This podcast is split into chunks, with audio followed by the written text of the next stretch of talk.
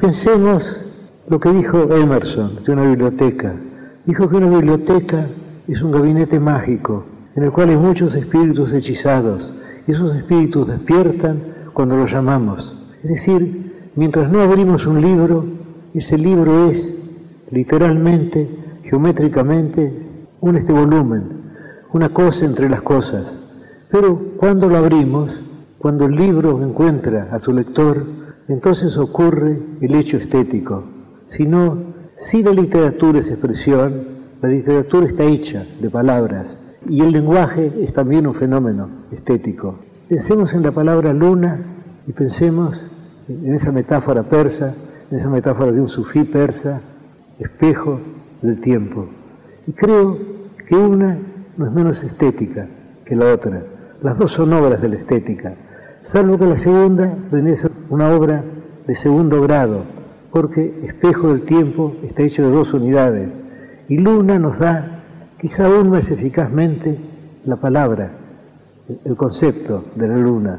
Es decir, cada palabra es una obra poética. Se supone, erróneamente a mi entender, que la prosa está más cerca de la poesía, está más cerca de la realidad que la poesía.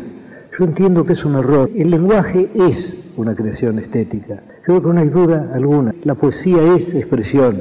El hecho de que si la poesía es expresión, si un verso es expresión, cada una de las partes de que el verso está hecho, cada una de las palabras es expresivo, es que sí mismo. Creo que lo sentimos como sabido porque es cierto. El hecho de que la poesía no son los libros en la biblioteca, no son los libros encerrados en el gabinete mágico de Emerson la poesía es el encuentro del lector con el libro, la lectura del libro, el descubrimiento del libro. Y también hay otra experiencia estética, que es el momento muy extraño también, en el cual el poeta concibe la obra, en el cual va descubriendo o inventando la obra. Porque según se sabe en latín, las palabras inventar y descubrir son sinónimas. Aquello que dijo de Platón, de que descubrir es recordar, de lo cual Francis Bacon agregó que ignorar es haber olvidado. Es decir, ya todo está, pero tenemos que verlo. Cuando yo escribo algo, yo tengo la sensación de que todo eso preexiste. Yo parto de un concepto general, yo sé más o menos el principio y el fin, y luego voy descubriendo las partes intermedias, pero no tengo la sensación de inventarlas, no tengo la sensación de que dependen de mi arbitrio. Las cosas son así, son así pero están escondidas y mi deber de poeta es encontrarlas. Porque poesía es leer, es escribir y es compartir lo escrito y lo leído. Poesía 1110. Un espacio para pensar y compartir el acto poético en todas sus formas. La poesía de todas las cosas. Hola, soy Pollo Mactas, soy creador y conductor de Listo el Pollo, programa que se transmite por la 2x4. Y les voy a leer un, un poema mío que tiene algún tiempito, pero dice así. Se llama Creo. He descubierto hoy que tengo amigos que piensan de cuando en cuando en mí, que sufren si sufro y recuerdan el tiempo que pasan conmigo. Cohabitan mentalmente, creo. Me gustaría estar con ellos compartiendo el vino nocturno y las grandes charlas de la ubicación. En nuestras manos estaba Argentina por un momento y después volábamos hacia utopías y mares embravecidos. Grandes intercambios de ojos sinceros, creo. Dora cruza su mano derecha para rascarse la oreja izquierda y así, en imitación de Freud, mirar de sesgo el reloj que se encuentra en el escritorio. Dora. Bueno, es hora. Se pone en pie. Freud. No. Dora. Es decir, sí. Freud. Faltan unos minutos. Dora. No. Freud. Dora, ven mañana. En todo caso, puedes viajar mañana en la noche. Dora. Este es mi boleto para el ave del amanecer de esta noche. Guarda el boleto en su bolsita y la cierra. Y dice, Así que sí, es hora.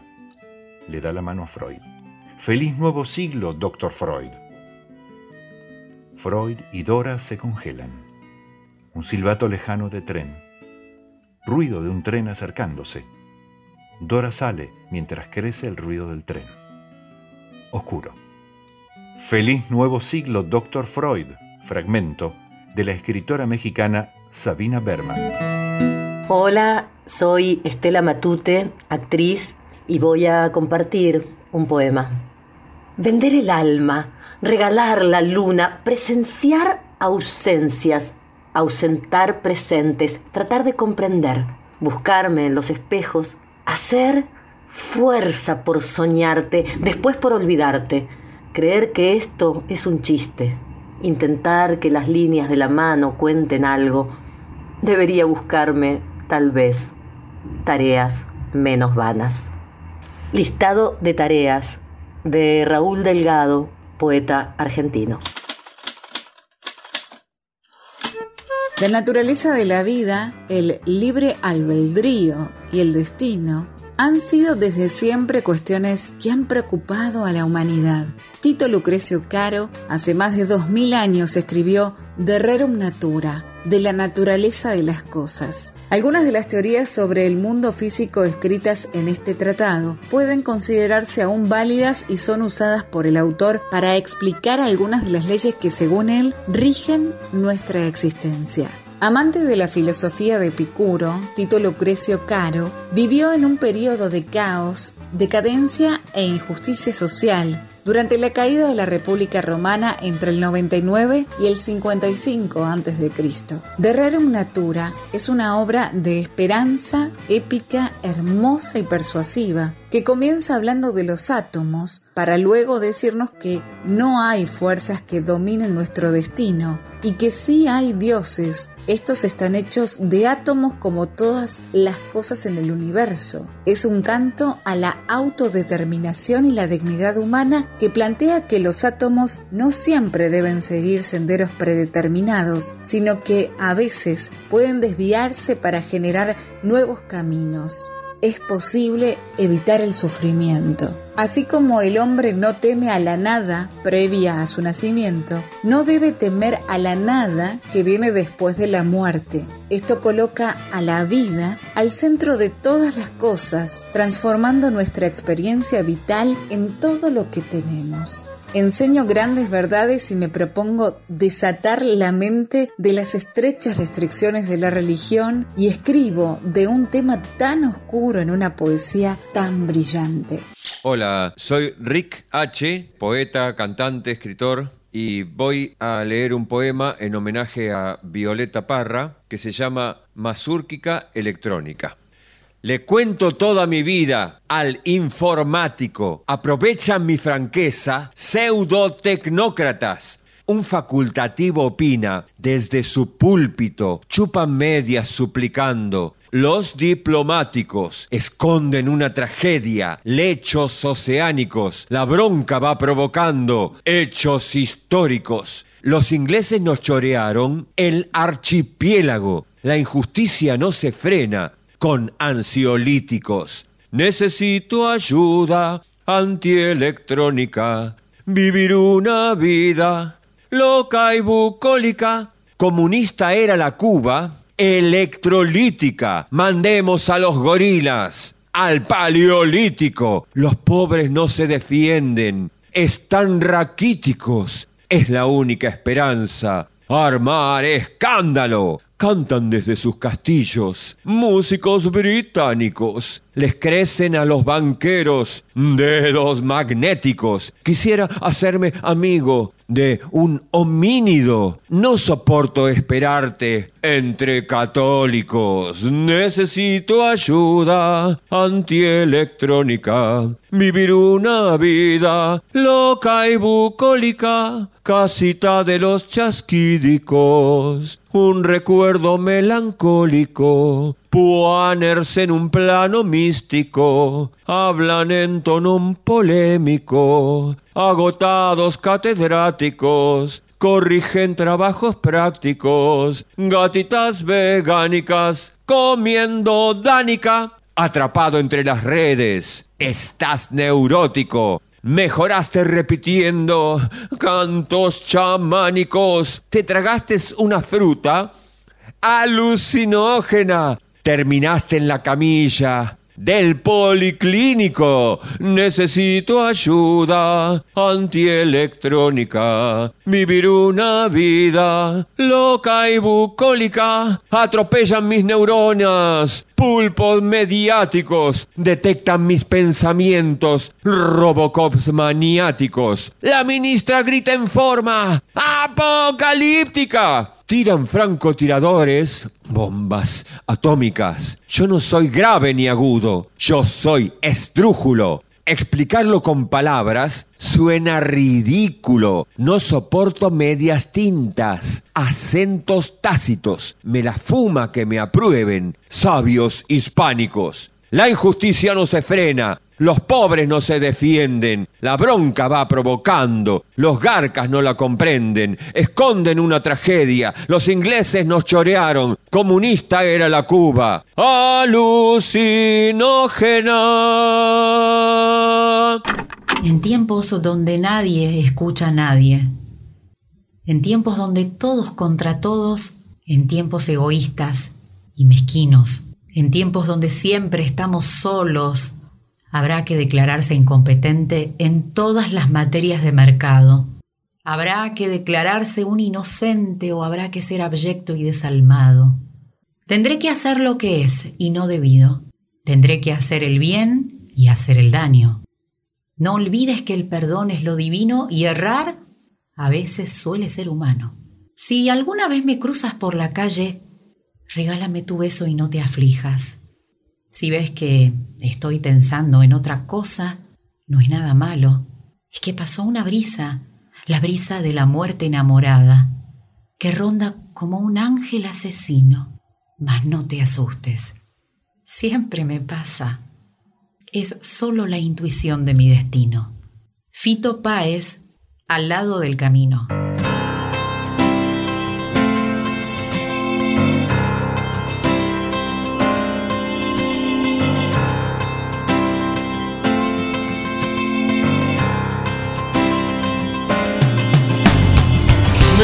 estar al lado del camino, fumando el humo mientras todo pasa. Me gusta abrir los ojos y estar vivo, tener que vermelas con la resaca. Entonces navegar se hace preciso en barcos que se estrechen en la nada. Vivir atormentado de sentido, creo que esta sí es la parte más pesada. En tiempos donde nadie escucha a nadie. En tiempos donde todos contra todos. En tiempos egoístas y mezquinos. En tiempos donde siempre estamos solos. Habrá que declararse incompetente en todas las materias de mercado. Habrá que declararse un inocente o habrá que ser abyecto y desalmado. Yo ya no pertenezco a ningún ismo. Me considero vivo y enterrado. Yo puse las canciones en tu Walkman. El tiempo a mí me puso en otro lado. Tendré que hacer lo que es no debido. Tendré que hacer el bien y hacer el daño. No olvides que el perdón es lo divino. Y errar a veces suele ser humano. No es bueno nunca hacerse de enemigos que no estén a la altura del conflicto, que piensan que hacen una guerra y se hacen pis encima como chicos, que rondan por siniestros ministerios haciendo la parodia del artista, que todo lo que brilla en este mundo tan solo les da caspa y les da envidia. Yo era un pibe triste y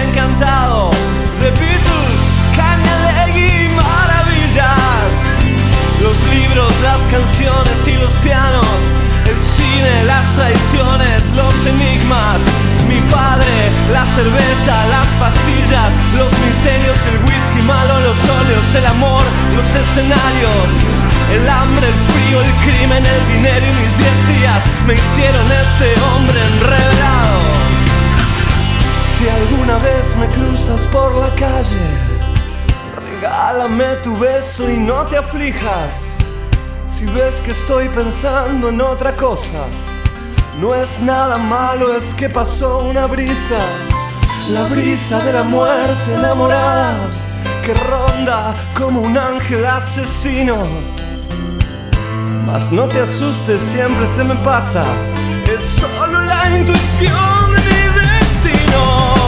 Me gusta estar al lado del camino, fumando el humo mientras todo pasa. Me gusta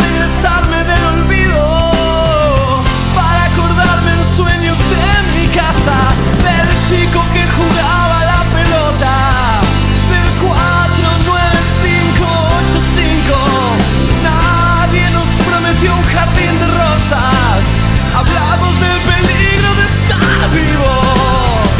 No vine a divertir a tu familia mientras el mundo se cae a pedazos. Me gusta estar al lado del camino. Me gusta sentirte a mi lado. Me gusta estar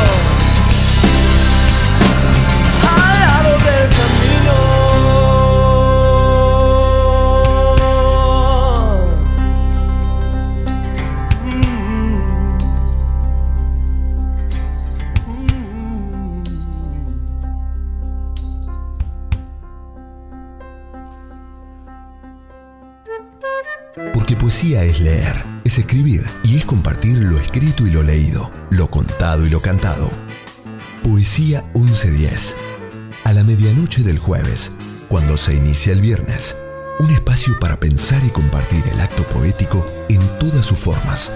La poesía de todas las cosas. En la 1110, la radio de la ciudad de Buenos Aires. Amigos, les saluda Marcelo Guaita, conductor del programa 2 por Guaita que emite mi querida emisora la 2x4.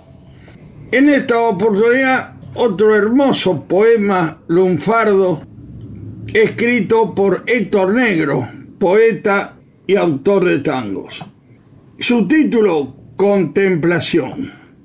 Qué lindo campanear sobre el poniente la sabiola del sol rumbo a la torre y ver llegar las sombras lentamente mientras la luna instala su cotorro y ver como los puchos titilantes, las estrellas, se empilchan de violeta cuando la noche, ya lo más campante, copando el resto, se te queda quieta. Qué lindo es atorrar mirando al cielo, con todo este balurdo disparado, con la ventana abierta en algún telo, con la buzarda llena, bien forrado, y una mina de bute que por celos chamulla y se acurruca a tu costado. Cartas. Por vuestras cartas y las de mi nieto, y también de otros muchos amigos, ha venido a mi conocimiento la decisión tomada recientemente en el Consejo de Florencia acerca de la absolución de los desterrados, los cuales si quisieran erogar una cierta cantidad de dinero y si quisieran soportar la publicación de la aceptación de la oferta, podrían ser absueltos y libres de retornar. Esta es la liberal revocación por la que Dante es convocado a su patria después de los sufrimientos de un exilio ya casi de tres lustros. ¿Acaso es esto lo que merece su inocencia reconocida por todo el mundo? ¿Y todo el sudor y el trabajo de los continuos estudios? lejos de un hombre habituado a la filosofía tal temeraria humildad de corazón, de aceptar, al agrado de cierto Choli y de otros infames, ser mostrado en público casi como un cautivo, lejos de un hombre exaltador de la justicia, entregar, admitiendo la falta, su dinero como si fuese a benefactores, a los mismos que le injurian. No es este el camino de regresar a la patria, Padre mío. Pero si vos u otros, ahora o más tarde, hallaren algún modo de retornar que no derogue la fama y el honor de Dante, lo aceptaré sin demora alguna. Pero si Florencia no acepta tales medios, nunca volveré a Florencia. ¿Y qué? ¿Acaso no podré contemplar el brillo del sol y de los astros en cualquier lugar? ¿Acaso no podré meditar las dulcísimas verdades en cualquier lugar bajo el cielo sin antes entregarme a la ciudad sin gloria, aún más con afrenta ante el pueblo florentino? Ciertamente no me faltará el pan. Con esta carta, Dante Alighieri que vivía desterrado de Florencia por haberse opuesto al poder de la Iglesia desde hacía ya mucho tiempo, explica a un amigo los motivos por los que rechazaba el perdón de los güelfos negros, representantes del poder del papado, que le hubiera permitido volver a su amada Firenze. Dante nunca volvió a su amada tierra natal y murió finalmente en el exilio, en la ciudad de Rávena, en 1321. Oasis del tiempo, de Deipier. Es extraño. El tiempo nos empuja hacia adelante y la memoria hacia atrás. Y ese límite que es la conciencia es un descampado de preguntas, un acertijo sin resolver. Una montaña de escombros es la herencia de los días y las noches son cada vez más terroríficas. Las promesas del pasado son números rojos y pesadillas que guardamos en la mesa de luz. Los desterrados del olvido regresan con gestos cansados. Ellos saben a qué le temen los fantasmas. Hay un más allá, pero no existe. Ningún dios es el culpable de este desastre, ni siquiera ellos conocen los detalles. La vida no tiene respuesta. La muerte es un oasis del tiempo. Habían pasado cuatro o cinco años desde que mi familia dejara Japón, porque mi padre había sido nombrado para ocupar un puesto en el extranjero. No obstante, y a pesar de que me avergonzaba, todavía no lograba armonizar con los Estados Unidos y con su idioma, el inglés aun cuando mi cuerpo acusaba la intensidad con que se sucedían las estaciones en Nueva York. En verano el sol quemaba el césped y en invierno la nieve helaba mis pestañas. Los días pasaban sin que tuviera verdadera conciencia de estar viviendo en América. Ahora, al recordar el pasado, comprendo que durante esos años viví simultáneamente en tres mundos diferentes. El primero era el que compartía con mis compañeros norteamericanos del high school, Solo mi cuerpo entraba y salía de ese mundo, con un vestido sin mangas y sandalias, o con un abrigo con capucha y botas de cuero de foca, dependiendo de la estación.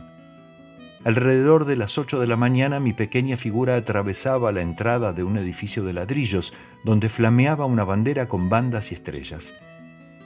La misma silueta salía de ese edificio pasada las tres de la tarde. Es todo lo que puedo contar de ese mundo había sido arrojada a un ambiente que no habría podido siquiera imaginar cuando vivía en Japón. En lugar de tratar de aceptarlo, cerré mi corazón con la obstinación propia de los adolescentes y simplemente dejé que los años pasaran. Fragmento de Una novela real de Minae Mizumura, escritora y ensayista japonesa. Para la 1110 soy Edgardo Tabasco y de Hamlet Lima Quintana, Empeño. Existen circunstancias que nos duelen, golpean en la boca, nos dejan muy cansados, pesan sobre los hombros, nos quitan la comida, nos vuelven miserables, casi nada. Y sin embargo, nosotros continuamos con empeño, dando otra vuelta a la manija. Recorremos la noria como si fuera el mundo Manejamos las manos como si fueran pájaros. Cantamos las canciones como si fuéramos felices. Volvemos a empezar. Todo de nuevo. El tiempo corre de la misma manera para todos los seres humanos, pero todo ser humano flota de manera distinta en el tiempo. Yasunari Kawabata, primer japonés en recibir el Premio Nobel en Literatura. Una y otra vez me digo a mí mismo que soy muy afortunado al ser amado por ti, tan afortunado de ser aquel a quien corres a ver por la tarde, cuando el día se está terminando. Solo sé lo que sé. El paso de los años mostrará lo joven y nuevo que has mantenido mi amor. Sami Khan, Time After Time.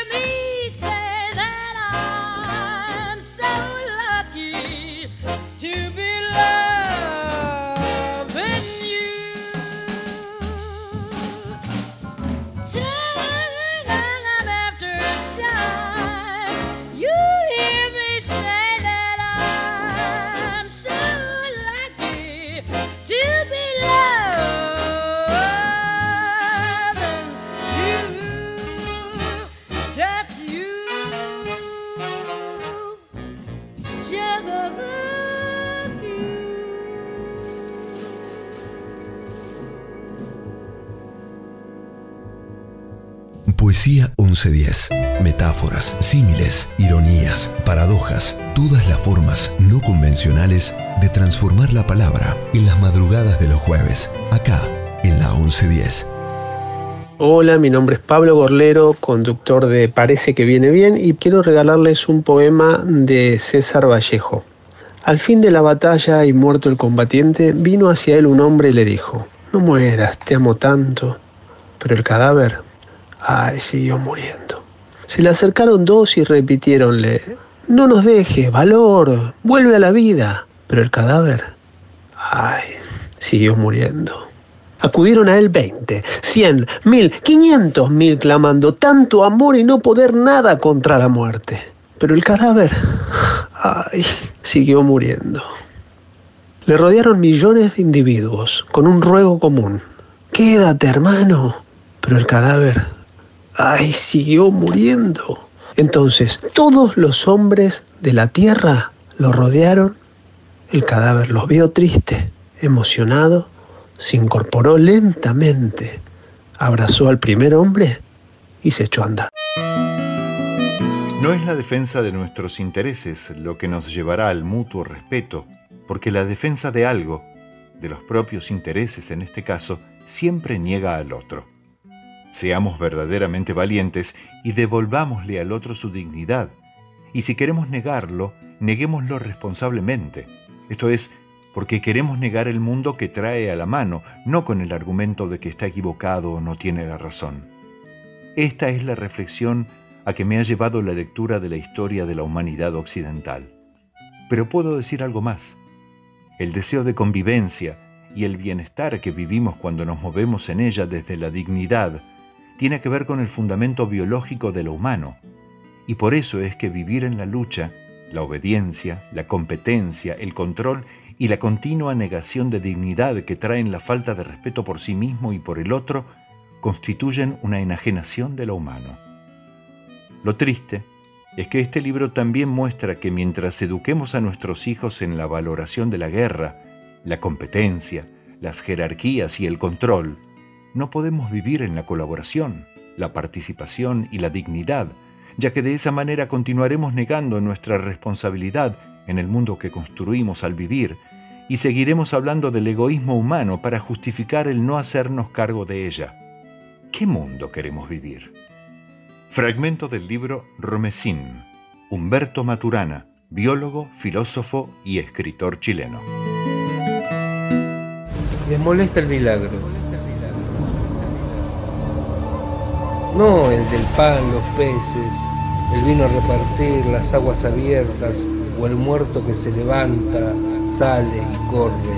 Les molesta el milagro de la carne común. Molesta el milagro de la carne molesta el milagro de la carne común. Pegada al hueso del deseo.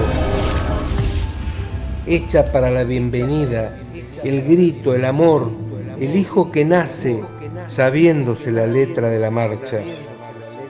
El milagro de todos los domingos, el del corazón de bandera, el país que putea, la patria harta de ellos, la fe hereje, la esperanza de las cosas quietas. Les molesta el milagro de que agarremos barro, soplemos en el molde ternura y sangre y emerja de ese milagro el símbolo que les molestará todos los días todos los cielos, toda la vida, todos los goles, todas las marchas, carne común pegada al hueso de la historia.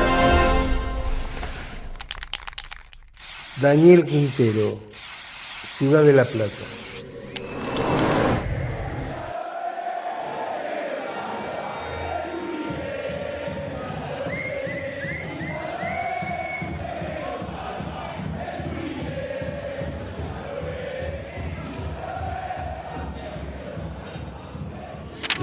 En el nombre de la rosa, de Humberto Eco, el narrador nos dice en la primera página, me dispongo a dejar constancia sobre este pergamino de los hechos asombrosos y terribles que me fue dado presenciar en mi juventud repitiendo verbatim cuanto vi y oí y sin aventurar interpretación alguna para dejar en cierto modo a los que vengan después, si es que antes no llega el anticristo, signos de signos sobre lo que puede ejercerse plegaria del desciframiento. Se trata esta de una narración relatada a través de un narrador testigo, alguien que cuenta la historia en tercera persona, dado que no es el protagonista, pero que tiene un punto de vista definido porque la ha presenciado. El narrador testigo puede igualmente estar más o menos cerca de la acción, puede verla de lejos, vivirla desde adentro, espiarla. Existen muchas formas de narrador testigo y cada una tiene sus particularidades. Testigo impersonal nos da la idea de que todo está visto por una cámara, algo absolutamente externo al acontecer de los hechos. Testigo presencial narra hechos ocurridos presenciados en persona. El informante lleva a cabo su relato, transcribiendo los hechos como si se tratase de un documento oficial o una crónica, presentándolos como auténticos. Buenas noches, soy Omar el Toto Corsi y voy a leer para los amigos de Poesía 1110 un fragmento del cuento El corso triste de la calle Caracas de Alejandro Dolina. Bueno, espero les guste. Según una difundida leyenda, el carnaval fue alguna vez una fiesta popular, con personas disfrazadas, música, baile, bromas y murgas. En verdad cuesta creer semejante cosa. Como quiera que sea, la legendaria gesta ha muerto ya. Sin embargo, como silenciosas habitaciones vacías, han quedado ciertas fechas del almanaque a las que la terquedad general insiste en adjudicar la condición de carnavalesca. Esos días son utilizados no ya para festejar, sino más bien para reflexionar y añorar la ausencia de la fiesta. Se trata, según se ve, de un curioso destino, pasar del entusiasmo a la nostalgia, de la pasión a la meditación, de la alegría a la tristeza. Muchos espíritus taciturnos se solazan con este estado de cosas y afirman que la farra y el desenfreno de otras épocas fueron apenas un paso previo e inevitable cuyo noble fin se cumple ahora, en el ejercicio del recuerdo. Los hombres sensibles de Flores simpatizaban en cierto modo con este criterio. Para ellos el carnaval no solamente servía para seducir señoritas en las milongas, sino también para pensar en el paso del tiempo. Puede afirmarse sin caer en el infundio que esta ilustre manga de atorrantes jamás consiguió entender el sentido de los carnavales. Manuel Mandev pensaba que las gentes se ponían contentas en virtud de algún suceso que todos conocían menos él. Sus amigos padecían un desconcierto de la misma clase. Esto puede explicar la extraña conducta de los hombres sensibles en los corsos y en los bailes. Durante un rato hacían fuerza para sentirse alegres. Bailaban, comían chorizos, se ponían caretas, hablaban con voz finita y mojaban a las damas con pomos de colores. Después comprendían que todo aquello era inútil y entonces se iban a otros bailes. Discutían con los mozos, miraban las orquestas, evocaban antiguos carnavales y cantaban el tango Siga el corso. Ya en la madrugada maldecían el carnaval, se estacionaban en las esquinas desoladas y se burlaban de los caminantes que volvían a sus casas. Pero una tarde de verano, Manuel Mandev tuvo una inspiración genial se le ocurrió organizar todos los años el corso triste de la calle Caracas. Se trataba de una idea interesante. Mandé pensaba que en los carnavales vulgares todos disimulaban la tristeza, disfrazándose de personas alegres. Su proyecto consistía en adoptar disfraces y actitudes melancólicas para ver si detrás de ellos se instalaban la alegría. Si bajo la sonora risa del payaso se adivina siempre una lágrima, es posible que encontremos una sonrisa si sacamos nuestras caretas de víctimas, decían por ahí. Soy la voz del que desapareció. Soy la mujer que por su vida peleó. Soy la estudiante que cambia la regla. Soy la normalista que se manifiesta. Soy chatina, soy mazateca. Soy el testimonio de la naturaleza. Digo la palabra que llora la tierra palabras que me desencadenan. Estoy tan decepcionada. Y es que no te creo más. Si ya me lo prometiste, yo quiero la verdad. Un mito, un un mito de copal, un mito, un mito. Yo quiero la verdad. Y van pasando las horas y es que no puedo respirar. Te causas mucho desvelo. Parece que penando estás. Un mito, un mito, un mito de copal, un mito. Yo quiero la verdad. Lila Downs, un mito de copal.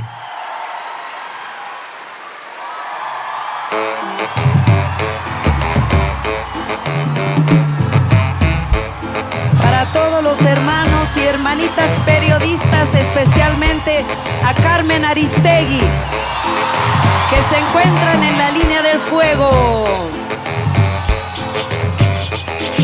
Estoy tan decepcionada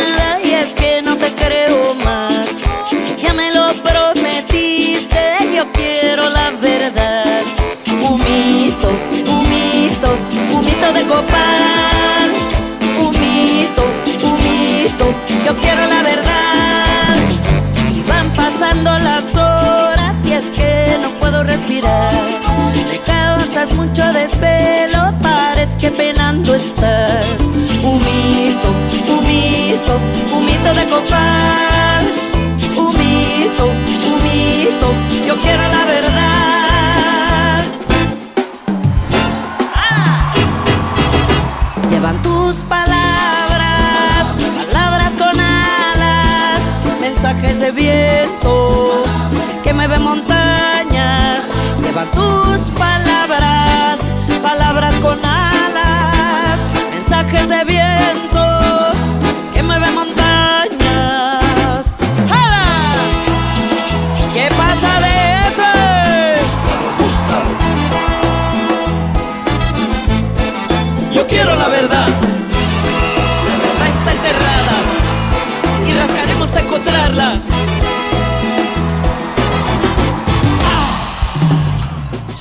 voz del que desapareció.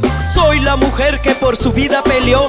Soy la estudiante que cambia las reglas. Soy la normalista que se manifiesta. Soy chatina, soy mazateca. Digo la palabra que llora la tierra. Soy el testimonio de la naturaleza. Palabras que me desencadenan.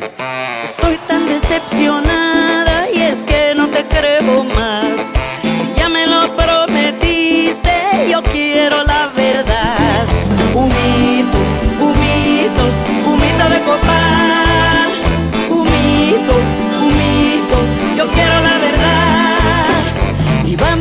las horas y es que no puedo respirar. Me causas mucho desvelo, parece que penando estás. Un mito, un mito, un mito de copal. Un mito, un mito, yo quiero la verdad. Llevan tus palabras, palabras con alas, mensajes de viento que mueven montañas. Llevan tus palabras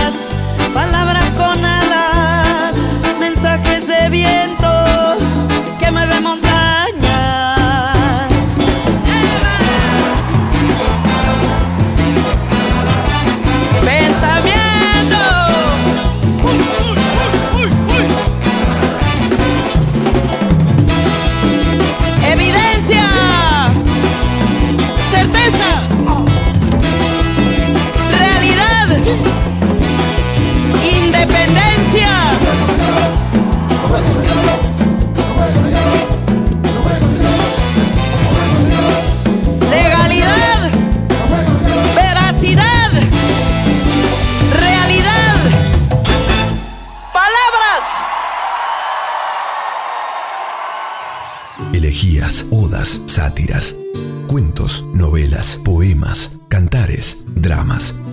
Poesía 1110. Vivos de mierda, de Ketty Mangione, 22 de octubre de 2020. A la mierda con todo, con lo que no fue y lo que no sabemos si será. A la mierda con el miedo, con llorar por los rincones y con el terror al futuro. Con la plata que no alcanza, con la orilla lejana, con los que se bajaron del barco y los que ni lo intentaron.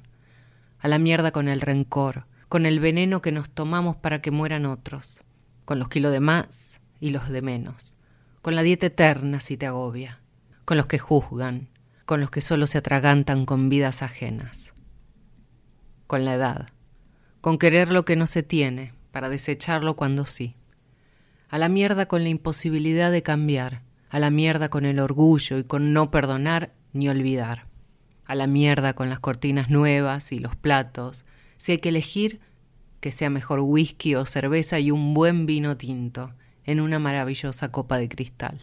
A la mierda con los planes, o se lo lleva la pandemia o se lo lleva la parca, y si no son, es porque no tenían que ser, ya vendrán otros.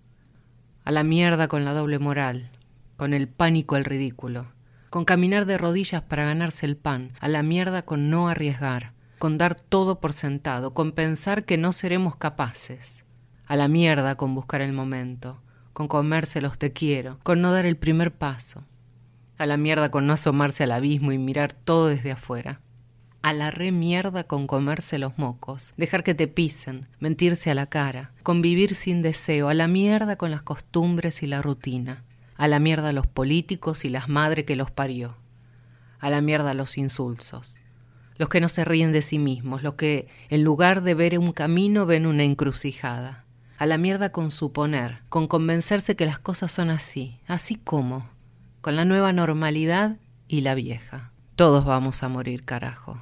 Que sea un viaje de la hostia, que cuando nos vayamos de este mundo aplaudan en nuestro entierro, que digan cómo nos cagamos de risa, que pongan música y que cuando nos recuerden digan que fuimos unos cabrones dignos de ser amados. A la mierda con asomarse por las rendijas, a espiar vidas ajenas, que cada uno haga lo que pueda, pero que lo intente, carajo que lo intente. A la mierda el fanatismo, que no sea por un deporte, a la mierda con los ídolos de barro, con el placer del sacrificio y el parirás con dolor, a la mierda a los que quieren decidir por nosotros y a la mierda con permitirlo, a la mierda con bajar los brazos, porque es más cómodo. Nos vamos a morir todos y no, no vamos a volver, por lo menos no con nuestro cuerpo, no vamos a caminar por el cielo, pero podemos bailar en la tierra, desnudos, vestidos, Podemos cantar a los gritos o llorar en silencio, a la mierda con creer que las cosas buenas le pasan a otros. Y por sobre todo, a la mierda con esperar a mañana. El hombre oveja hizo como le decían, y cuando quiso darse cuenta, ya había alzado el vuelo la señora cuerva de mar. Como era la primera vez que volaba, el hombre oveja tenía miedo y se aferraba al cuello con todas sus fuerzas. Desde el cielo podía verse el mar, el bosque, las colinas. El verde del bosque y el azul profundo del mar se extendían hasta el infinito, y entre ellos había como un cinturón de arenas blancas. Era una vista preciosa. Cuando abrió los ojos, el hombre oveja se encontró en su cama, en la habitación de siempre. Al principio pensó que todo había sido un sueño, pero sabía muy bien que no era así. Tenía un chichón en la cabeza, el trasero de su traje de oveja estaba sucio y en la habitación, en vez de su viejo piano, estaba el piano blanco en forma de oveja. Todo había ocurrido de verdad.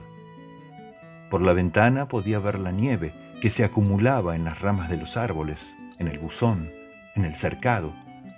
Esa tarde el hombre oveja fue a visitar al profesor oveja a su casa en las afueras de la ciudad, pero donde había estado la casa ya no había más que un descampado. Ni los arbustos, ni el llamador, ni las columnas y baldosas con forma de oveja, todo había desaparecido.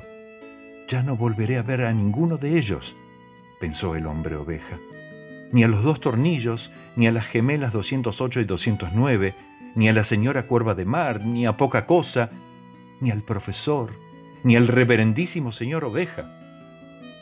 Al pensar esto, las lágrimas brotaron de los ojos del hombre oveja había llegado a quererlos tanto. Haruki Murakami. Feliz Navidad, hombre oveja. Fragmento. Hola, mi nombre es Leda Candela. Les voy a compartir una de mis poesías y los saludo a todos y a todas. Que tengamos una linda noche. Decir palabras, decir una palabra, pliegues en los pliegues del viento, dibujos en el agua arrastrándose entre las flores del silencio, signos, símbolos, misterios, enigmas consonantes, vocales ostentosas en discursos banales, mis paradojas, sueños oscuros, inequívocos, en el eterno equívoco del significado. El libro que cambió la visión sobre la literatura de Julio Cortázar fue Opio, de Jean Cortou.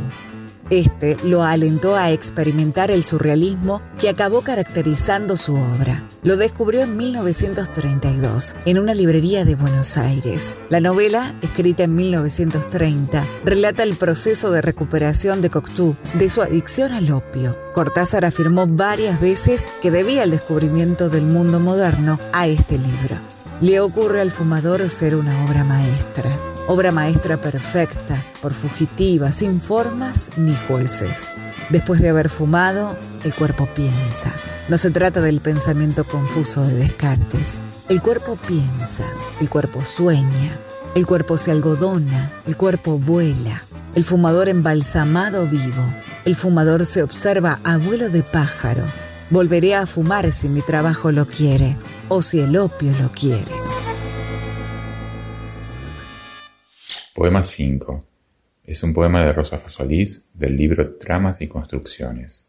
Llegaba sin anuncios, unas veces como una mano que acariciaba y otras veces como una caricia que se negaba a todos y a sí misma. A veces también la mano se cerraba apretando un manojo ralentecido de hierbas nuevas. Entonces también entraba octubre por la ventana, burlando un cerco de estrellas frías mientras el cielo se partía en un equinoccio intemporal. Y él llegaba y se sentaba en el sillón de mimbre, que era como el lugar de los recuerdos, y nos contaba un cuento. Otras veces traía una granada, pero no era el cuenco que partíamos anticipando el sabor translúcido, si era la otra granada, el artificio de guerra en mala hora de la mano del hombre. El miedo nos ponía una coraza y cerrábamos los ojos y nos apretábamos muy juntos y por las ventanas ya no entraba octubre, enloquecido de primavera, sino un aliento pesado, un olor a cosa muerta, y allí estaba y se quedaba para vernos temblar y llorar, hasta que al fin se iba, pero en el cielo veíamos pasar satélites espías y aviones caza bombarderos, y el miedo ya se había hecho nuestra sombra. Tuvo muchas formas el demiurgo, un telegrama, una carta, una noticia en el periódico, y aún podía ser más infame y prodigioso, ser una voz, una canción, apenas un acorde o un arpegio, un aroma, un recuerdo, un estampido, una sirena, un trueno. Solo aprendimos a abrir las ventanas cuando la mano apretaba un manojo de hierba nueva para que entrara todo octubre y nos contara un cuento. El poema es de Rosa Fasolís, quien lo lee Alejandro Laurenza. Pero oye la voz del jefe que lo vino a buscar a casa para ver qué es lo que le pasa. Vamos, vamos, Gregorio Samsa, no me venga con cosas raras. Salga rápido y dé la cara. Él contesta que está en problemas, pero nadie le entiende un pito. Sus palabras parecen gritos. Ya no tiene cuerdas vocales. De sus mandíbulas gigantes manan líquidos repugnantes. Finalmente, con gran esfuerzo, se levanta y su boca acierta a girar la llave en la puerta. Antes de que todos lo vean, piensa, si esto es un sueño loco, me despierto dentro de poco. Leo Maslía, La Metamorfosis. Cierto día, Gregorio Samsa se despierta con el aspecto asqueroso de un gran insecto acostado de boca arriba. Quiere darse vuelta y no puede. ¿Qué carajo es lo que sucede? Se hace tarde para el trabajo. A la puerta su madre llama y él está clavado en la cama. No consigue encontrar sus brazos. Qué curioso dónde se esconden y esas patas que no responden. Viene el resto de la familia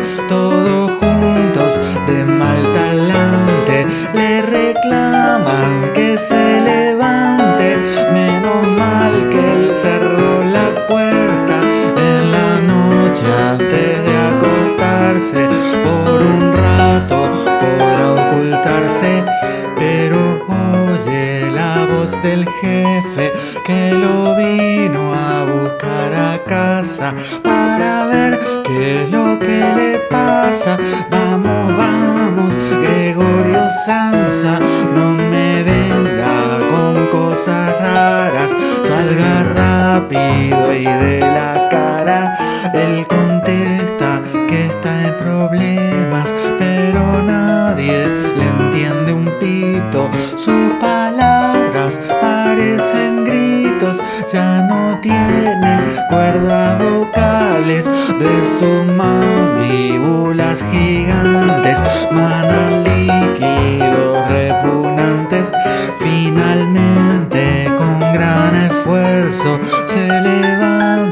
su boca acierta a girar la llave en la puerta antes de que todos lo vean. Piensa si esto es un sueño loco me despierto dentro de poco.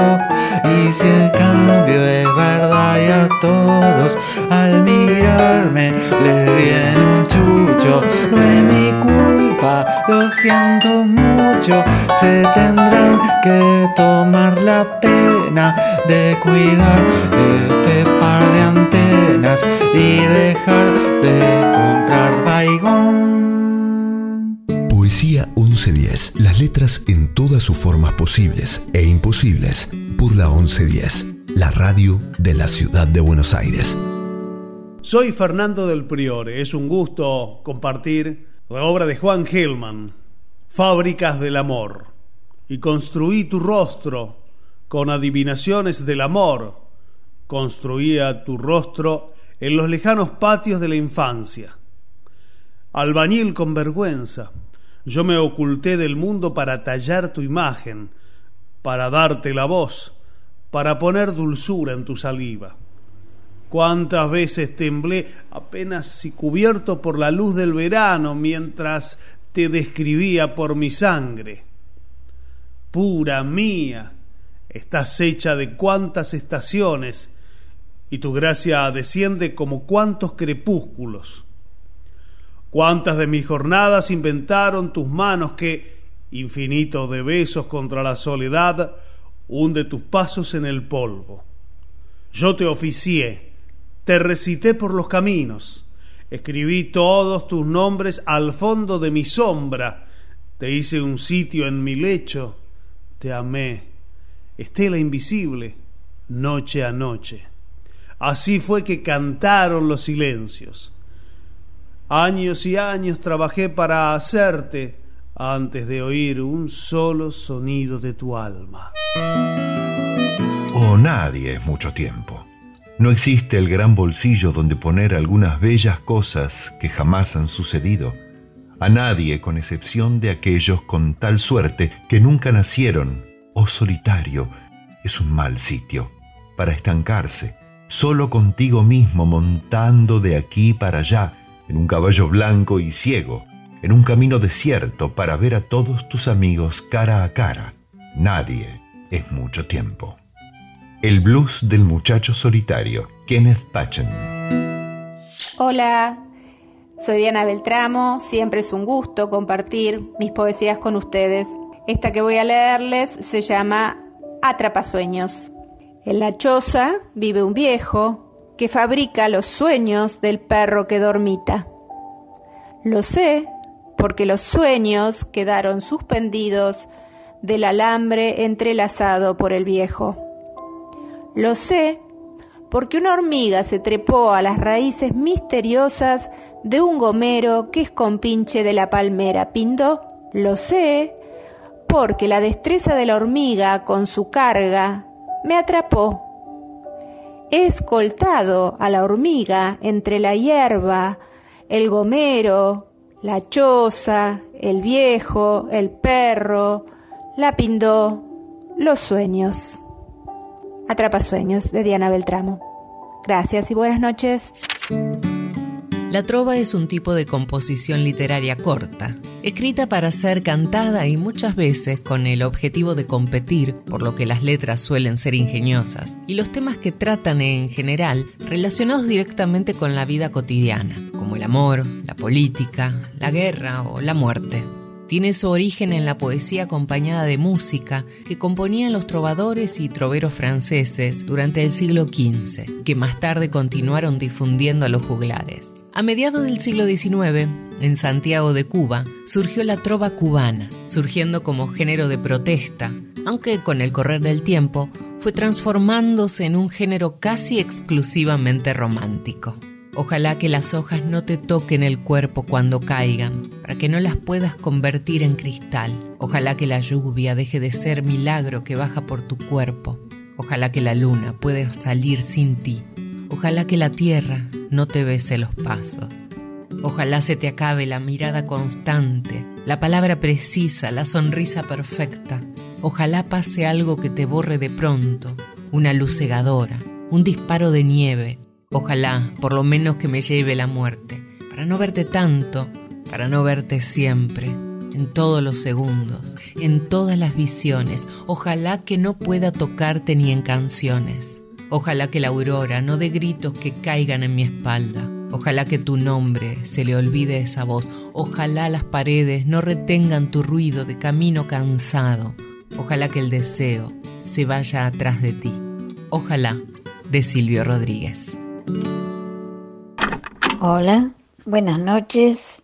Soy Susana de Montegrande y hoy quise traer una canción. Una canción que creo que es una de las mejores canciones de Silvio Rodríguez por lo que a mi parecer es una canción a la libertad, la patria y el amor. Y se titula justamente Te doy una canción. ¿Cómo gasto papel en recordarte? ¿Cómo me haces hablar en el silencio? ¿Cómo no te me quitas de las ganas? Aunque nadie me ve nunca contigo. Y cómo pasa el tiempo que de pronto son años, sin pasar tú por mí detenida. Te doy una canción, se abre una puerta y de las sombras sales tú. Te doy una canción de madrugada cuando más quiero tu luz. Te doy una canción cuando apareces, el misterio del amor, y si no lo apareces no me importa, yo te doy una canción. Si miro un poco afuera, me detengo la ciudad se derrumba y yo cantando. La gente que me odia y que me quiere no me va a perdonar que me distraiga. Creen que lo digo todo, que me juego la vida, porque no te conocen ni te sienten. Te doy una canción y hago un discurso sobre mi derecho a hablar. Te doy una canción con mis dos manos, con las mismas de matar. Te doy una canción y digo patria, y sigo hablando para ti. Te doy una canción como un disparo, como un libro, una palabra, una guerrilla, como doy el amor. Buenas noches, espero les haya gustado. Como gasto papeles recordándote, como me haces hablar en el silencio, como no te me quitas de las ganas, aunque nadie me ve nunca contigo.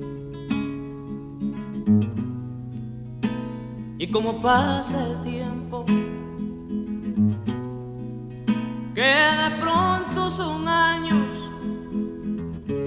sin pasar tú por mí, detenida, te doy una canción abro una puerta y de la sombra sales tú. Te doy una canción de madrugada cuando más tu luz. Te doy una canción cuando apareces.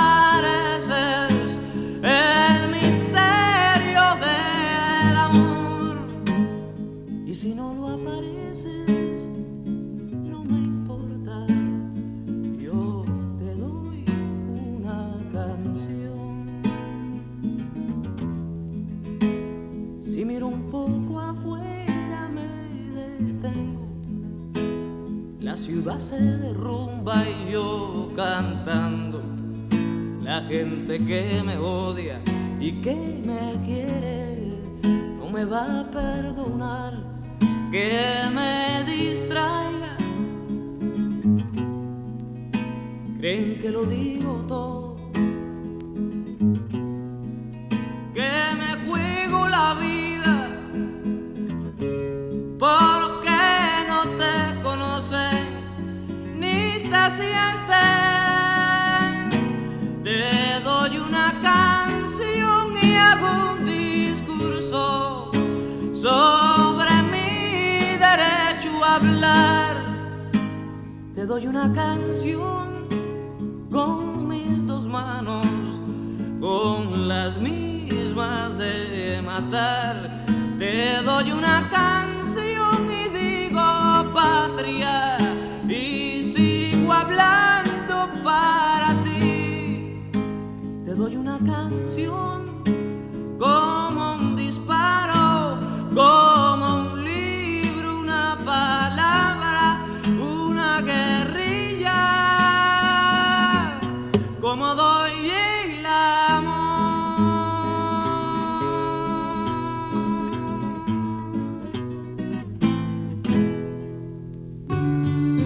Poesía 1110.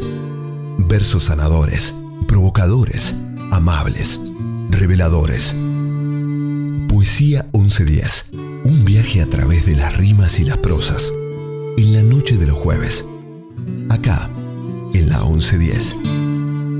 Del gran poeta argentino Alberto Girri, quizá uno de los más importantes que dio este país, de su libro La condición necesaria de 1960, leo el poema Los monos.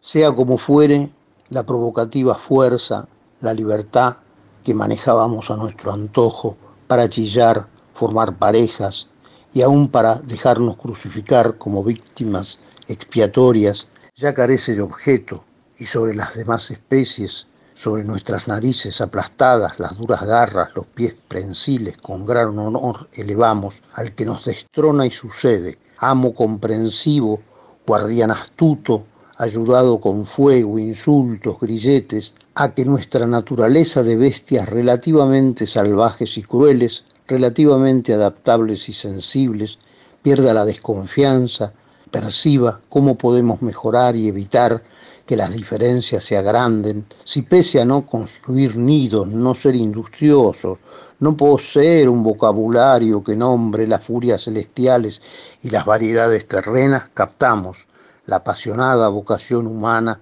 por intercambios y ofrendas y algo de su arte revelador de armonías, algo de lo que en sus mitos signifique afecto.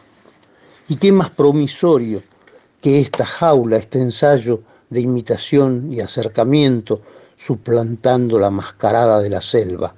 Lo aceptamos tras haber venido de tan lejos a esperar la fatal vejez del hombre y que sus grandes sueños caigan las generosidades y arrogancias. Hay todo nuestro tiempo destinado a que antes de extinguirse este refinado moribundo nos reconozca, nos mire como en un espejo.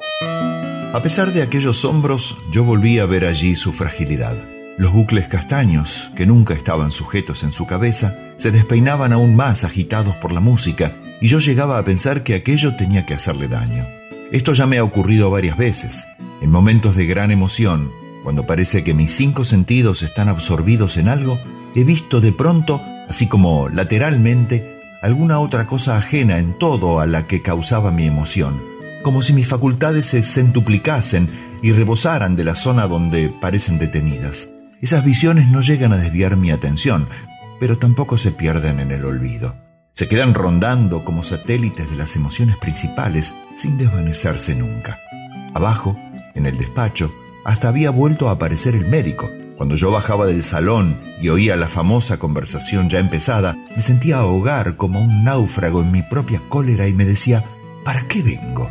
¿Cómo he podido creer a veces que yo llegaría a significar algo aquí? pero entraba y abría un libro o decía que ya había estudiado en casa. Don Daniel venía hacia la mesa y me hablaba con acento de condescendencia. Mientras tanto, el brazo del médico pasaba por encima de mi cabeza y sacaba un puro del mono. Después se iba a un rincón del despacho y con el puro entre los bigotes y la cabeza metida en un libro, murmuraba unas palabras. Don Daniel decía, ¿qué? ¿Cómo? Y como el otro no contestaba más claro, acababa por ir a ver lo que estaba diciendo. Memorias de Leticia Valle, fragmento, de Rosa Chacel.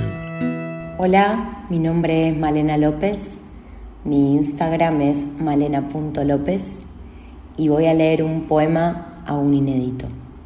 La cama es el lugar de la casa que mejor me sienta en estos días.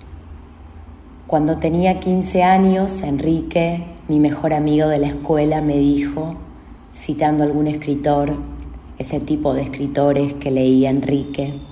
Todas las cosas que valen la pena en esta vida podemos hacerlas desde la cama. Como quien asiste a una confesión, escuché su postulado. Estábamos en el medio del patio, enrojecí, no me toqué la cara caliente. El tema es ahora, volando de fiebre, imagino sus rulos cobrizos al lado del mástil, la mochila con el parche de Fan People. No puedo nada de las cosas que valen la pena. Llevo semanas en esta quietud Consumo y expulso un poco de todo. No consigo acomodar mi espalda sobre la sábana. La transpiración fría dejó de ser un dato por relevar cada tres horas. Soy un pez en este hábitat. Estoy tan adentro de mi cuerpo y no lo siento. Quisiera al menos que Enrique o Juan, Miguel o Ezequiel estuvieran acá mientras veo mi mano moverse sola, un hombre al lado de la enfermedad que me quita peso, del delirio que apenas me deja cuando el temblor cede respirar o empezar a decir el alivio de algún cuerpo que al tocarme me demuestre lo único que necesito saber. Faltan muchos más días de los que temo. Ulises, de James Joyce, considerada por muchos la mejor novela en idioma inglés del siglo XX, fue publicada en 1922. Su título nos lleva sin velos al protagonista de la Odisea, Ulises, llamado Odiseo en la versión latina de Homero, de donde extrae su simbolismo épico. Se trata de la crónica de un día en la vida de Leopold Bloom, de su mujer Molly y del joven Stephen Dedalus en la ciudad de Dublin, con la descripción de la odisea interior de estas vidas insignificantes, Joyce convierte la prosaica y vulgar epopeya del hombre de nuestro tiempo en una obra inmortal. El Dublin de Joyce, merced a su enorme capacidad descriptiva, es comparable al Londres de Dickens o al París de Balzac. Borges dijo, es indiscutible que Joyce es uno de los primeros escritores de nuestro tiempo. Verbalmente es quizá el primero. En el Ulises hay sentencias, hay párrafos que no son inferiores a los más ilustres de Shakespeare.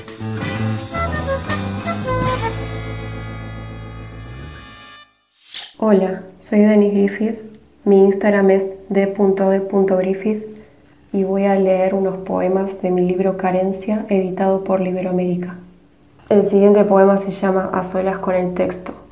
Te está mimando con música, a ella alguna vez la acariciaron con crímenes que ahora son sinfonías que te deletrea. Escuchan tu canción favorita mientras leen tus poemas favoritos en tu soledad favorita.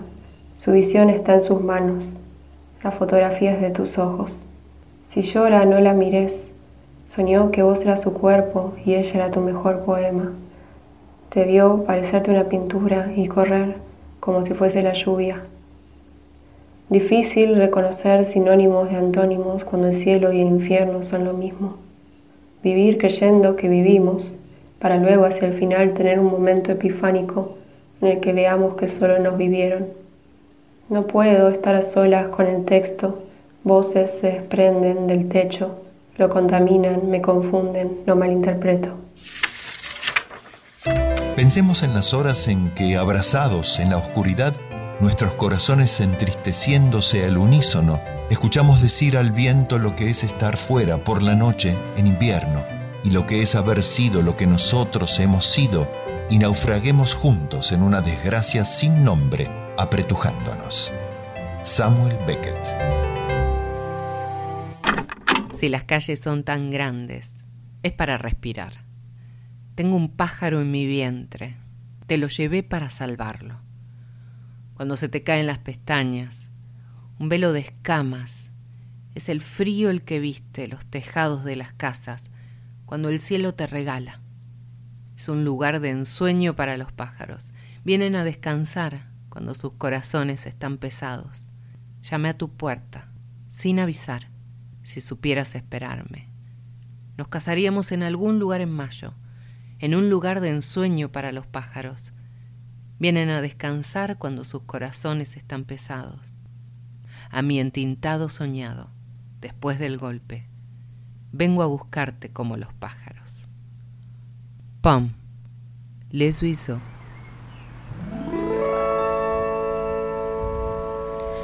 Si les rues sont si grandes, c'est pour respirer. J'ai un oiseau dans le ventre, je l'ai transporté jusqu'à toi pour le sauver.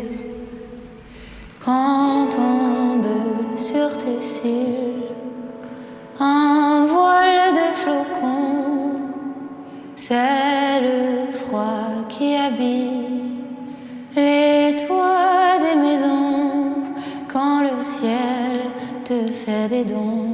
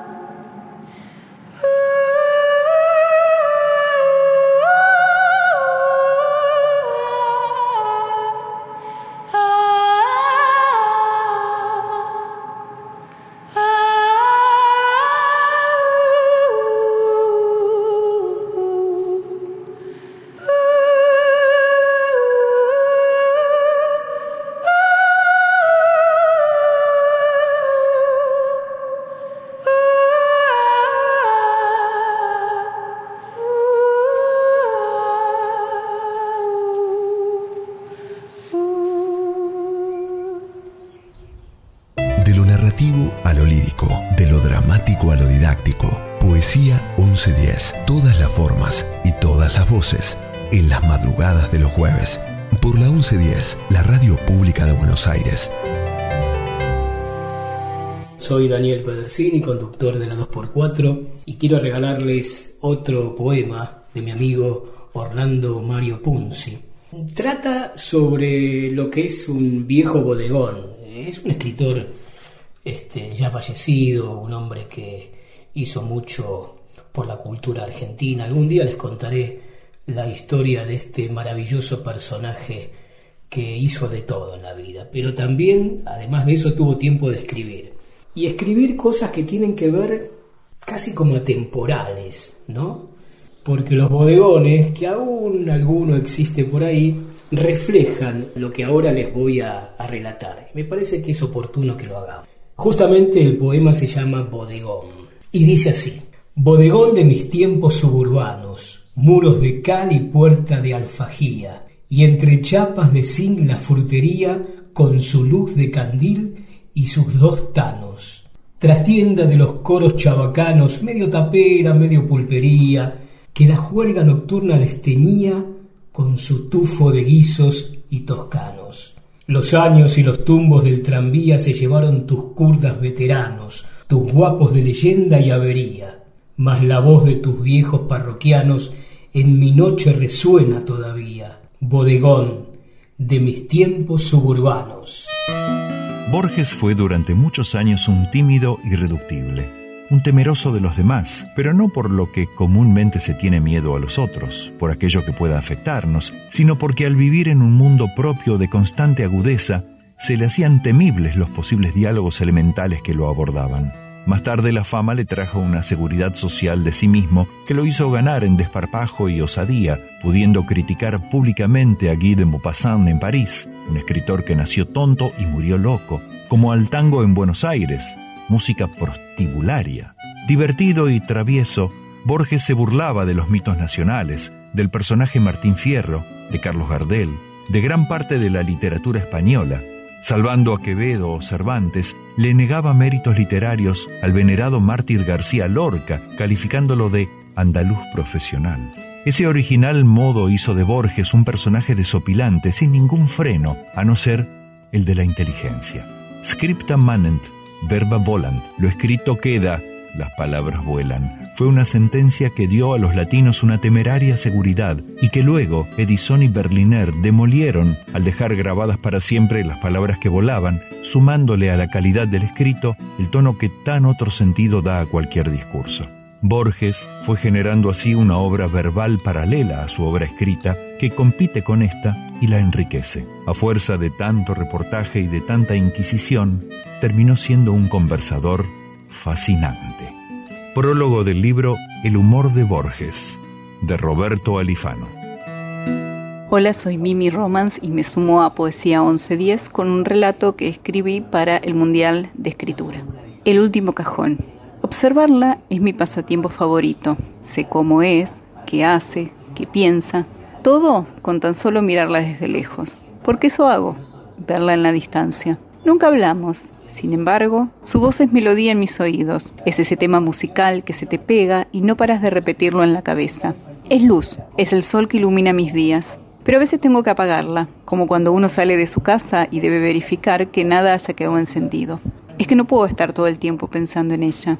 Otros asuntos requieren de mi atención. Aunque reconozco que concentrarme muchas veces es una tarea titánica cuando noto que se me acerca. Yo sé que es ella aún sin mirarla. Sus zapatos de goma resuenan en el piso de una forma tan particular, como cuando gotea una canilla en la pileta del baño y ese tac-tac altera los nervios. Mis nervios. Temblar cual hoja que pende en un árbol bajo una mañana otoñal, a punto de caer por la brisa, es lo que suelo hacer.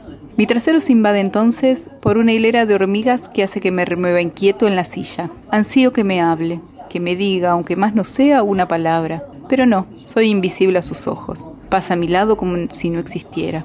Diablos, ¿acaso soy invisible? Un golpe sobre el escritorio me vuelve a mis tareas. Mierda, más papeles para acumular como si los que están encima, en estricto orden, valga decirlo, no fueran suficientes. Con el índice, empujo el marco de los lentes sobre el puente de la nariz para pegar los cristales a mis iris. Es un acto reflejo. Eso me dice el psicólogo cada vez que lo hago frente a sus ojos. Yo no estoy tan seguro, pero el que sabe es él. O eso creo. En fin, vuelvo la vista a las carpetas, a la pantalla del ordenador, a las anotaciones que escribí con esa caligrafía que nunca aprendí a tener pese a años de haber estado en la escuela técnica. A veces me pregunto si no equivoqué la profesión por eso de que los médicos tienen una letra de mierda. Quizá tendría que haber sido farmacéutico. No, no podría. A duras penas recuerdo el nombre del comprimido cada tanto tomo, cuando me dan jaquecas. ¿Grafólogo? Tal vez. No, tampoco. Entiendo apenas mi letra. Sería como pedirle peras al olmo descifrarla de alguien más. Otro golpe resuena, esta vez a un costado. Es obvio que voy a distraerme. Las ruedas del carro de limpieza casi no hacen ruido, pero yo las escucho. Todo lo que esté relacionado con ella tiene un detector que yo intercepto al instante. Los transeúntes, porque no tengo otra forma de llamar a aquellos que deambulan sin cesar por entre la decena de mesas perfectamente alineadas en el amplio espacio que ocupa lo que es una sola oficina, se afanan en alejarse lo más rápido posible del desastre que se generó gracias a que alguien, que no estaba atento, se llevó puesto el jarrón con flores del pasillo, el que se salvó de hacerse añicos contra el piso por la habilidad, diría que casi malabarista, de otro pero que no pudo evitar esparcir su contenido por doquier. Me pregunto a quién carajo se le ocurre poner tal artilugio en un lugar de paso, donde cualquiera puede rozarlo. Claro que a mí no, jamás podría sucederme. Vivo en un abrazo constante conmigo mismo. La distancia es primordial para mí, aunque hago excepciones, no crean que no. Aprovecho el revuelo y la calma después de la tormenta para tirar el torso hacia abajo y hacer que me anudo el cordón de los zapatos, cuando en realidad lo que busco es tomar una flor que llegó hasta mis pies. Ser invisible tiene sus ventajas. Nadie se dio cuenta de mi estrategia, lo que me permite guardarla en el último cajón. Quizás tendría que haberla puesto en el primero, pienso mientras me incorporo. O tal vez meterla en el maletín. No, no, no. Muevo la cabeza de un lado al otro y me reprendo. Lo hecho, hecho está. Punto. Se acabó. Fin fin a esos pensamientos, porque mis receptores nunca se apagan cuando se trata de ella. Trato de imaginarlo con ropa de calle, si gustará de andar con jeans o polleras, con prendas ajustadas o sueltas, porque la verdad es que nunca la vi sin su uniforme azul. Aclaro, azul. No me vengan con que es azul Francia, azul cobalto, azul petróleo, azul noche o yo qué sé. ¿Para qué mierda le ponen tantos adjetivos para diferenciarlos? Al fin y al cabo, a un daltónico le da lo mismo, ni que hablar de un ciego. Me rasco la barbilla. ¿Se preguntará ella lo mismo que yo? Difícil averiguarlo. Supongo que mis interrogantes quedarán olvidados como las rosas en el último cajón. Bueno, espero que les haya gustado. Un saludo. Borgiano es algo perteneciente o relativo a Jorge Luis Borges o a su obra, o que tiene rasgos característicos de esta. En la producción literaria de Borges hay tópicos recurrentes, ideas que conforman una visión del mundo. Así, el carácter ilusorio de la realidad y del tiempo, la revelación, la relación entre orden y caos, caso y fato, anverso y reverso, el laberinto, el mundo como un sueño, la violencia, la venganza o el coraje, se encuentran constantemente aquí y allá, se repiten, se vinculan en un juego muchas veces dialéctico que abre puertas inesperadas, siempre diferentes. Definir lo borgiano sería pretencioso y vano. Como definición, entonces, es interesante esta frase de la escritora Ana María Barrenichea. Tal vez lo más importante de las preocupaciones de Borges sea la convicción de que el mundo es un caos imposible de reducir a ninguna ley humana al mismo tiempo que se siente tan vivamente la insensatez del universo, reconoce que como hombre no puede eludir el intento de buscarle un sentido. De la saga de Vegan Wars de Gabriel Godano, hoy El último carnívoro. Cien años han pasado. Las guerras, los disturbios y las luchas separatistas han quedado atrás un siglo entero desde que se aprobara la ley mundial, la primera ley mundial de la historia que dice prohibido el consumo de carne de cualquier tipo y el uso de productos de origen animal o que requieran su uso en el proceso productivo. Bajo el nuevo régimen mundial vegano, el consumo y abuso de animales comenzó a castigarse con cadena perpetua y en algunos países hasta con pena de muerte. 100 años. Generaciones enteras que han vivido sin nunca maltratar a ningún animal, respetando el mundo y comprendiendo el impacto de la humanidad en él. Las sectas de los come carne desaparecieron y ahora que el estadounidense Maxwell Belson ha muerto en la prisión de máxima seguridad Guantánamo Bay, atragantado con un carozo de durazno que disfrutaba chupar tras terminar la fruta, solo queda con vida una persona come carne. Marcelo Pilote, encerrado en la cárcel de antiespecistas de Chascomús. Es el último carnívoro vivo de la especie humana. Tiene 62 años y no supo adaptarse al cambio cultural. Criado en el seno del grupo Las vacas son amigas del carbón, nunca pudo rehabilitarse a la vida en sociedad y fue juzgado por crímenes de lesa animalidad. Según el partido No al especismo, el señor pilote debería ser puesto a dormir y transformar la cárcel en un museo por la injusticia pasada, con fotos de mataderos, carnicerías, casas de comida rápida y carteles o plotters utilizados en dichos establecimientos, según el partido Crudivida, el señor pilote debe seguir encarcelado hasta su partida natural, bajo los cuidados y estudios correspondientes. Debido a esta diferencia, el señor pilote suele ser trasladado para dar declaraciones ante comités pro vida. Sus declaraciones suelen ser emitidas en cadena mundial, traducidas en simultáneo en todos los idiomas, generando debates y nuevos libros escritos por sociólogos, psicólogos, cocineros o nutricionistas. Aún varias semanas después de celebrarse el centenario, los festejos continúan llevándose a cabo. Ensaladeras comunitarias, enormes bloques de tofu, ollas populares de arroz maní con raumesán, frutas, más frutas, cientos de postres cubren las mesas de las fiestas. Como evento especial, organizado por el gobierno, se decidió llevar a Marcelo Pilote a la Marcha de la Vergüenza, un desfile en el que se hacen carrozas que transportan objetos del pasado que causan vergüenza. Ordeñadoras automáticas, diferentes tipos de jaulas, de pájaros de criaderos, de zoológicos, productos de cosmética, en los que hacían testeos con animales, maderas utilizadas en verdaderos corrales, trajes y accesorios de toreros, esquiladoras, una carroza cargada de mascarillas con tubos que usaban las tabacaleras, generalmente en perros pequeños como los Beagle, para testear la toxicidad de sus productos. Y otra con partes de una maquinaria con embudos y tubos que se usaba para separar los pollitos hembra de los machos y que cada cual sufriera distintas atrocidades. La carroza principal estaba reservada para pilote, quien iba encerrado en una celda de cristal, rodeado por una parrilla en la que un grupo de pollos animatrónicos agitaba sus alas desnudas en agonía.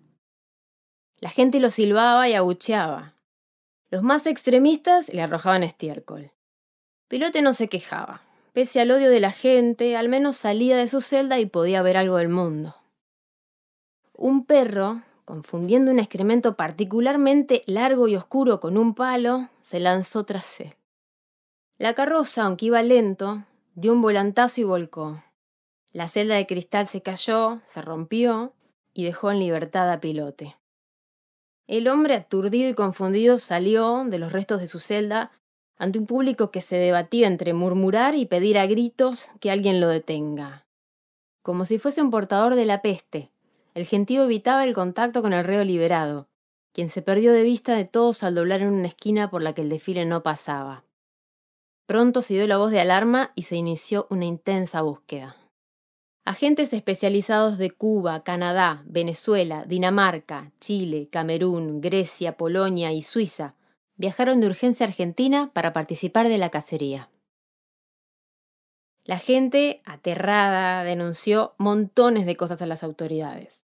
Que Pilote robó cuchillos, que Pilote intentó matarlos y comerlos, que Pilote fue visto hasta en la base Marambio.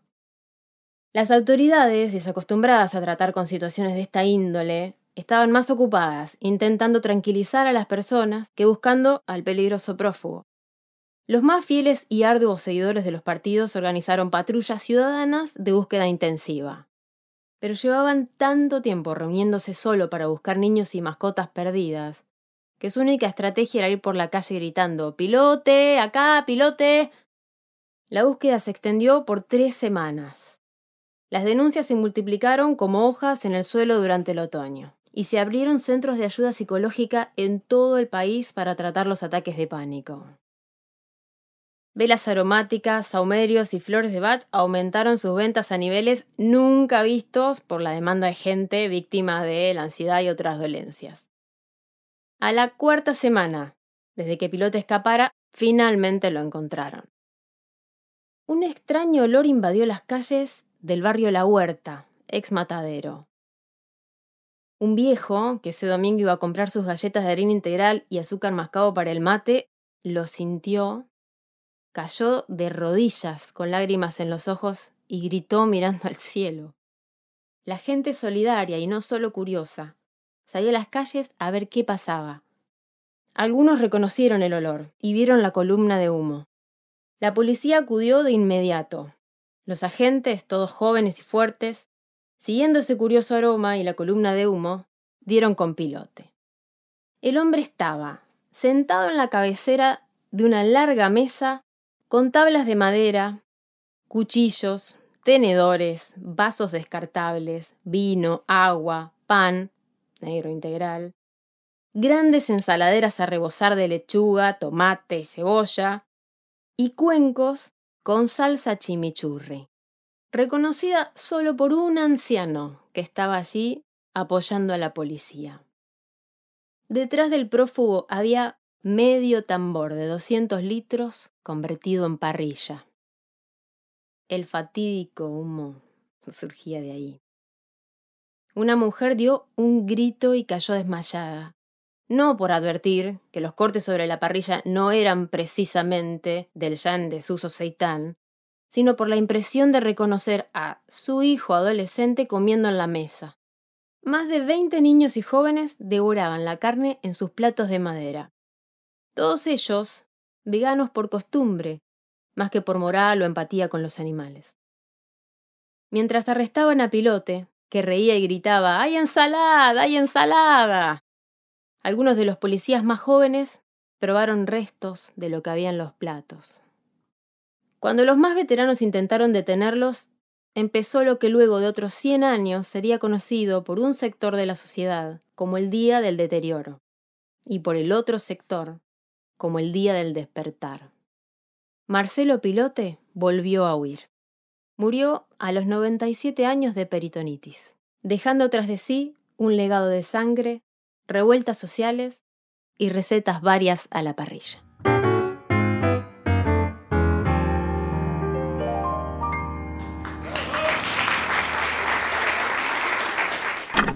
Llueve sobre el puerto. Mientras tanto mi canción llueve lentamente sobre tu desolación. Anclas que ya nunca, nunca más han de elevar, hordas de lanchones, sin amarras que soltar. Triste caravana, sin destino ni ilusión como un barco preso en la botella del figón. Niebla del riachuelo, amarrado al recuerdo, te sigo esperando. Niebla del riachuelo, de este amor para siempre me vas alejando.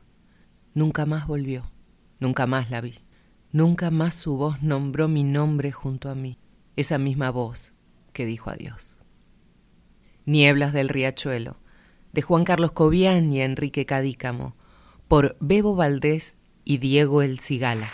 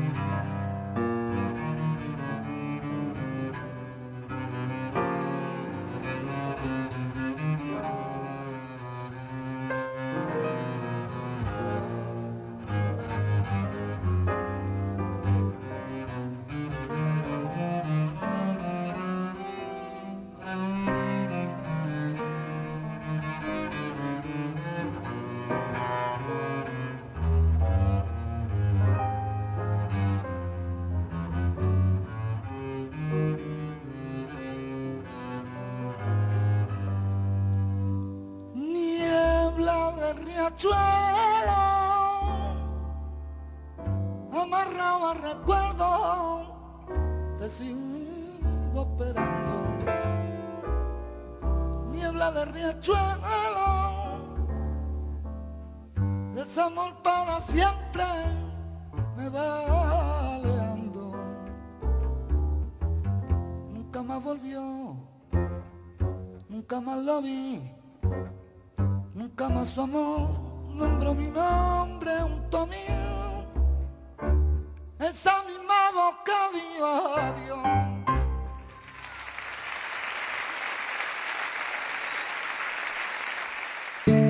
En decasílabos, bisílabos, octosílabos, alejandrinos. Poesía 1110. Un espacio radial infinito para versos de cualquier medida. Mi nombre es Oscar Cacho Lemos y conduzco el programa Talento con Té de Tango que todos los sábados de 17 a 19 emite la FM 92.7, la radio de tango de la ciudad de Buenos Aires hacia el mundo, nuestra querida 2x4. Elegí para esta oportunidad leerles un poema de Norberto Risi que se titula La próxima puerta. Es algo así como un canto a la esperanza entre los amores y desamores, encuentros y desencuentros de parejas. La próxima puerta dice así, Amigo, a mí me duelen tu pena y tu extravío como si fuese mío tu íntimo dolor. Y sé que en estos casos son vanas las razones cuando la vida impone fracasos del amor. Pero a pesar de todo, te digo solidario, que se cerró una puerta y es eso, nada más, que todos estos males los cura el calendario y habrá una puerta nueva abierta a tu ansiedad. Tendrás que hacer de cuenta que empieza otro camino, donde te espera un sueño que habrá de florecer, el día en que amanezca de nuevo tu destino y solo sean sombras las noches del ayer. Amigo, hay muchos días que esperan adelante, confiados en tu aguante por este tropezón, y hay aguas cristalinas y soles fulgurantes en este rumbo errante que sigue el corazón. Bruta, bruta, has tirado tu fuerza de un solo golpe repetido en el tiempo. Una cadencia ancestral y monótona envuelve el aire. Más de alguien se tapa los oídos, como si una chicharra constante los torturase. Es que soy sorda, es que soy ciega, es que doy palos en la negra noche, es que estoy sola, es que la pasión está aquí, pero está errada. Insisto, estúpida de mí, en abrir la puerta con solo un dejo de voz, un pequeño soplo de voz. No hay puerta, no hay candado que abra. Opto por quedarme dormida sobre el poema. Poema de Fuerza Bruta, de Maja Vial. Dejé la puerta abierta por si acaso vuelvas. Encendí el farol, preparé la mesa, elegí el mantel que te guste tanto, la cena francesa. Sobre el muro blanco colgué el cuadro de la violetera, abrí las ventanas, la luna quedó afuera. Que nada incomode esta noche de estrellas. Recordé tus manos y cerré los ojos esperando verlas. Olvidé decirme que la noche es larga si existe la espera. Me puse el collar, ese que tiene tres vueltas de perlas. Ahora me acerco y espío. Me imagino que llegas. Te repito que no puse llaves, ni candados, ni rejas. Y en el mientras tanto el silencio suena. No se escuchan pasos ni a nadie que llega. Ay, calmé el arrebato de sentir mi pena. Abrí sin querer el libro de versos y estaba el poema, el que fue la llave del vivir lo que quisimos que fuera. Por si acaso vuelvas, la puerta está abierta, el cielo está hoy tan lleno de estrellas. El poema se llama La puerta abierta ese es el título y el poema es, de, es mío, es de Elizabeth Carpi, de Corral de Bustos, provincia de Córdoba, y participé en el Mundial de Poesía. El serbio americano Charles Simic, Belgrado, Serbia, 1938, es considerado uno de los mayores poetas contemporáneos en lengua inglesa. Aunque emigró a los Estados Unidos desde Yugoslavia en su adolescencia, Simic escribe en inglés, basándose en sus propias experiencias en un Belgrado devastado por la guerra, para componer poemas sobre la pobreza física y espiritual de la vida moderna. Algunos poemas reflejan una inclinación surrealista y metafísica, mientras que otros ofrecen retratos sombríos y realistas de la violencia y la desesperación.